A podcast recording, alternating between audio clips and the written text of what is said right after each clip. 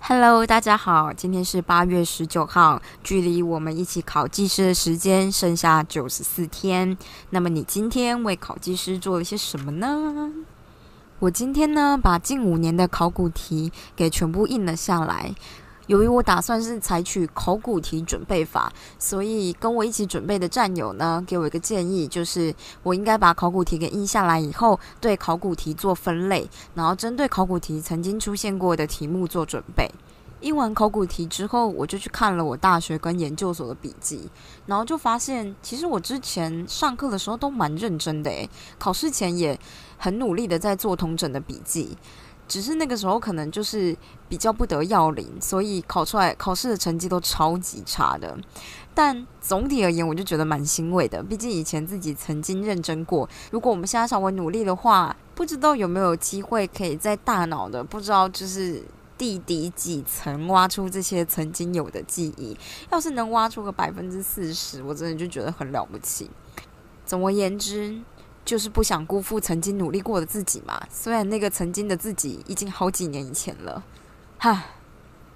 那话说，我今天稍微看了一下水利技师的大地工程的考题，发现果然跟土木技师大地工程完全不一样。诶，我可以理解为什么很多考水技的朋友会跟我说大地工程就不要念，因为其实大地工程它这边写就是包括土力机工跟工程地质，然后。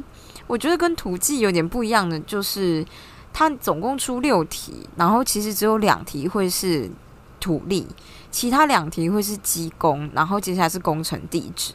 然后我觉得最夸张的一次就是一百零六年的时候，我觉得这题目根本就随便乱出诶，它的第一题就是解释名词，然后第一个名词逆向坡、顺向坡、减裂带、岩心品质指标 RQD。然后铝琴漏水试验跟政策折射法，这是第一题哦。第二题就是解释何谓流沙，何谓隆起。第三题才终于就是到比较长的题目，就是绘图说明三轴式设备及试题之剖面图。然后接下来就是 CU CU 试验是怎么做的，然后试题有哪些资料，然后叫你算它的简历参数跟它的那个 Five Point 的值。然后第四题就说，诶，是说明机桩在哪些情况会产生负摩擦力，还有如何计算机桩之负摩擦力。整体看起来这一年根本就只有考名词解释而已啊！我其实觉得这一年出的有点随便，有点太随便了。其他年都还算认真的在出土力的考题，但总而言之，我觉得这样看起来土壤力学还有机工。就是在水利技师上面是有点并重的，不知道会怎么样。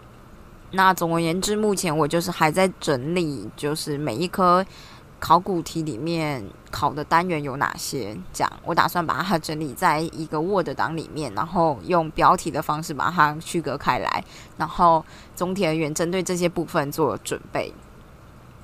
大致上就是这样喽。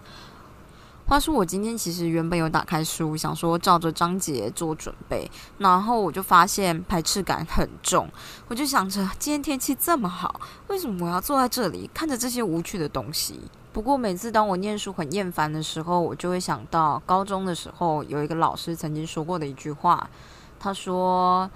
念书就是一开始你会觉得投入很多，得到的很少，但是会随着你念的时间越久，或是你投入的时间越多，你得到的回报就会越来越多，会变得更有效率一点。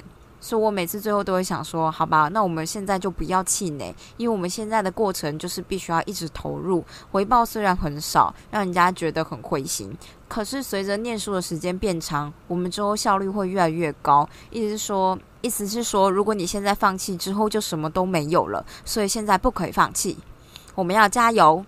那最后的最后呢，我们每天都给自己出一个名词解释吧。所以今天晚上或是明天之前要解决的名词解释就是何谓流沙，还有何谓隆起。这样明天的片头就拿这个解释当开头吧，也不用想片头了呢，真好。